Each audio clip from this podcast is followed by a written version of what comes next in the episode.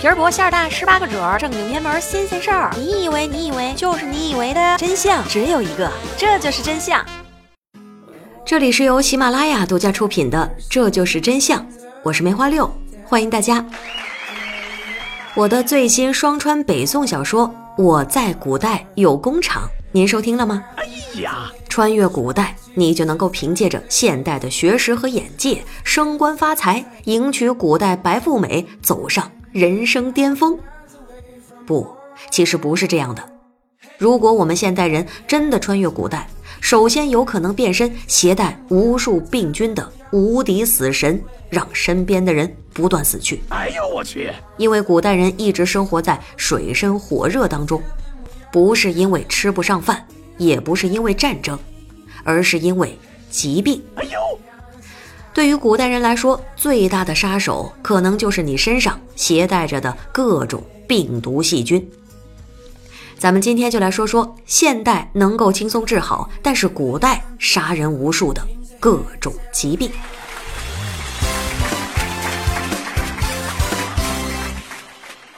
距今两千一百年的长沙马王堆一号汉墓里面有一具千年女尸，经过先进的科学检测，发现这个女性生前患有肺结核，这是最早的肺结核患者。肺结核是结核杆菌引起的慢性疾病，一般多发于肺部，但是别因为慢性病就小瞧了它。结核的传染性和致死率高的吓人，古人称之为肺痨，又叫做尸柱。名字这么可怕，是因为传染性和致死率确实是太猛了。自古以来就有各种名人死在结核病上，包括鲁迅。《肘后脊背方》一书里讲述了它的传染性，死后复传之旁人，乃至灭门。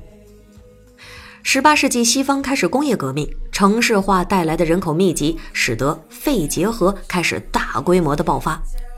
由于患者一个个脸色惨白，又被称为“白色瘟疫”。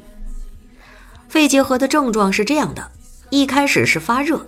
但是跟其他病症的发热不太一样，一般是低热，还经常出现在午后时间，也会有一点咳嗽。这个时候的症状和普通的感冒差不多，然后咳嗽加重，出现胸痛等症状，甚至出现咳出血块、血痰。到后期，两眼深陷，食欲消退，脸色惨白，体重狂掉，甚至是骨瘦如柴。最后可能会肺功能衰竭以及全身感染，最终导致死亡。现代有了抗生素，死亡率大大降低，基本得到治疗就能够好转。特别是在早期的时候，治好是很轻松的。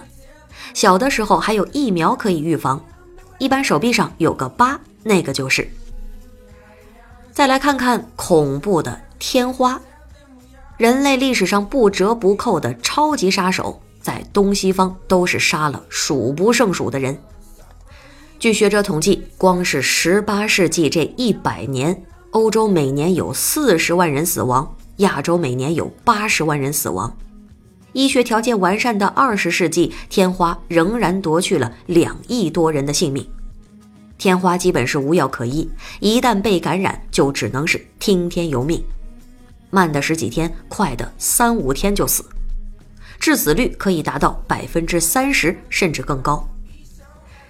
虽然古代中国和欧洲分别发明了种人痘和种牛痘的方法，也就是今天疫苗的雏形，但是还是无法控制病情。直到清朝，天花还常常爆发，就连皇亲国戚也不能幸免。清世祖顺治就是因为天花死了。据说康熙的兄弟也是得了天花死掉。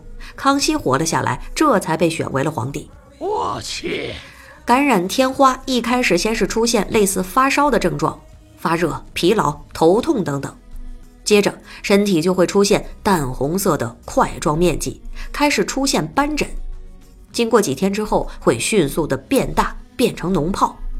这个时候免疫系统基本罢工，然后就会引起各种并发症，脑炎、肺炎、败血症、失明等等。基本人就一手凉凉了。即使是运气好活了下来，颜值下降自不用说，三分之一的人也会失明。现代依旧是没有对付天花的特效药，以预防为主，但是可以用抗生素抑制细菌感染。经过疫苗的普及，一九八零年，世界卫生组织宣布，全世界连续两年没有新的天花患者，天花病毒已经被消灭。目前，全球仅剩两个实验室里保留着天花病毒。老祖宗对南方是怕得很，因为来到南方就会莫名的患病，所以古人认为南方的潮湿闷热会产生致命的瘴气。其实古人只是想当然了，搞了个瘴气出来，强行解释。南方确实是有潮湿闷热的天气，但是这种气候也不会让人致死。真正致命的是湿热天气下大量繁殖的蚊子。在今天，疟疾离我们可能已经有点遥远了，但是直到上世纪八十年代，疟疾一直都还是恐怖杀手。虽然疟疾死亡率不算是很高，但是架不住它传播能力超强。直到二零一五年，全球还有两亿的疟疾新病例，同时四十三点八万人死于疟疾。古代由于卫生和营养条件落后，死亡率会大大的增加。得了疟疾之后，先是发冷，浑身打颤，严重的人盖几层的被子还是会觉得冷。发冷之后又是发热。可高达四十度甚至以上，这样忽冷忽热，俗称打摆子。接下来就是看命了，命好的逐渐恢复正常，命不好的，肝、胆、脾、肾等器官发生病变，可能会贫血、脾大，严重的话导致死亡。现代已经有治疗的特效药，再加上医疗条件不断的进步，康复还是比较容易的。但是控制好蚊虫，才能够从源头上控制疟疾。我国从八十年代开始不断的整治南方的蚊虫，到现在已经控制住了疟疾。中世纪的欧洲曾爆发过一种流行病，直接改变了欧洲文明。据说患者必死，死后全身发黑，所以叫做黑死病。黑死病基本被认为就是鼠疫。通过老鼠和跳蚤传播，不仅传播能力强的离谱，死亡率也是高的离谱。虽然比起其他的病，鼠疫出手不算是特别多，但是每次出手都是下死手，直接改变文明进程。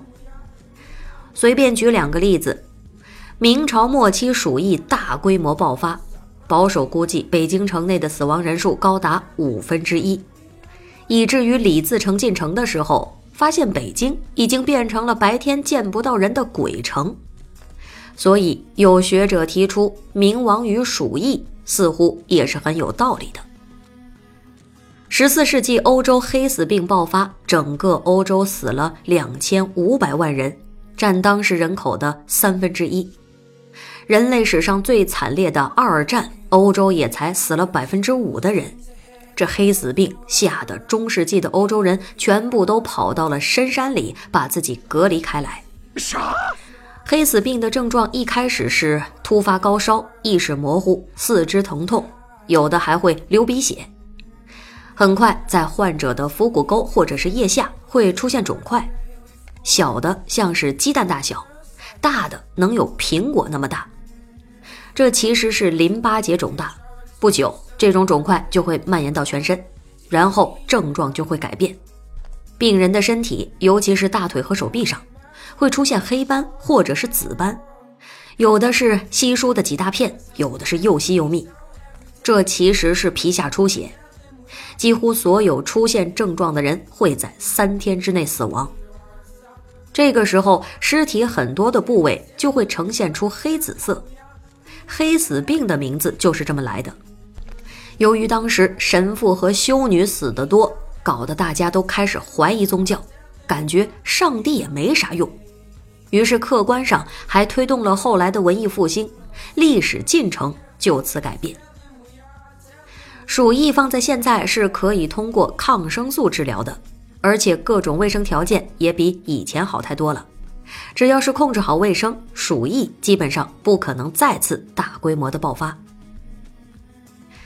说了以上这些在古代死亡率极高的疾病，但是现代人最害怕的癌症、高血压、中风什么的，古人是一个也不怕，因为这些基本都是老年病，一般老年人的患病风险才会比较高。古人根本活不到那个时候，所以说现在的人真的已经很幸福了。这幸福久了就开始作了，比如国外搞出了一系列的反疫苗运动。认为接种疫苗会让小孩子得自闭症，还有国内有谣言说抗生素毁掉一代中国人。对此，我们只能说，你最需要的就是治疗脑子的疫苗了。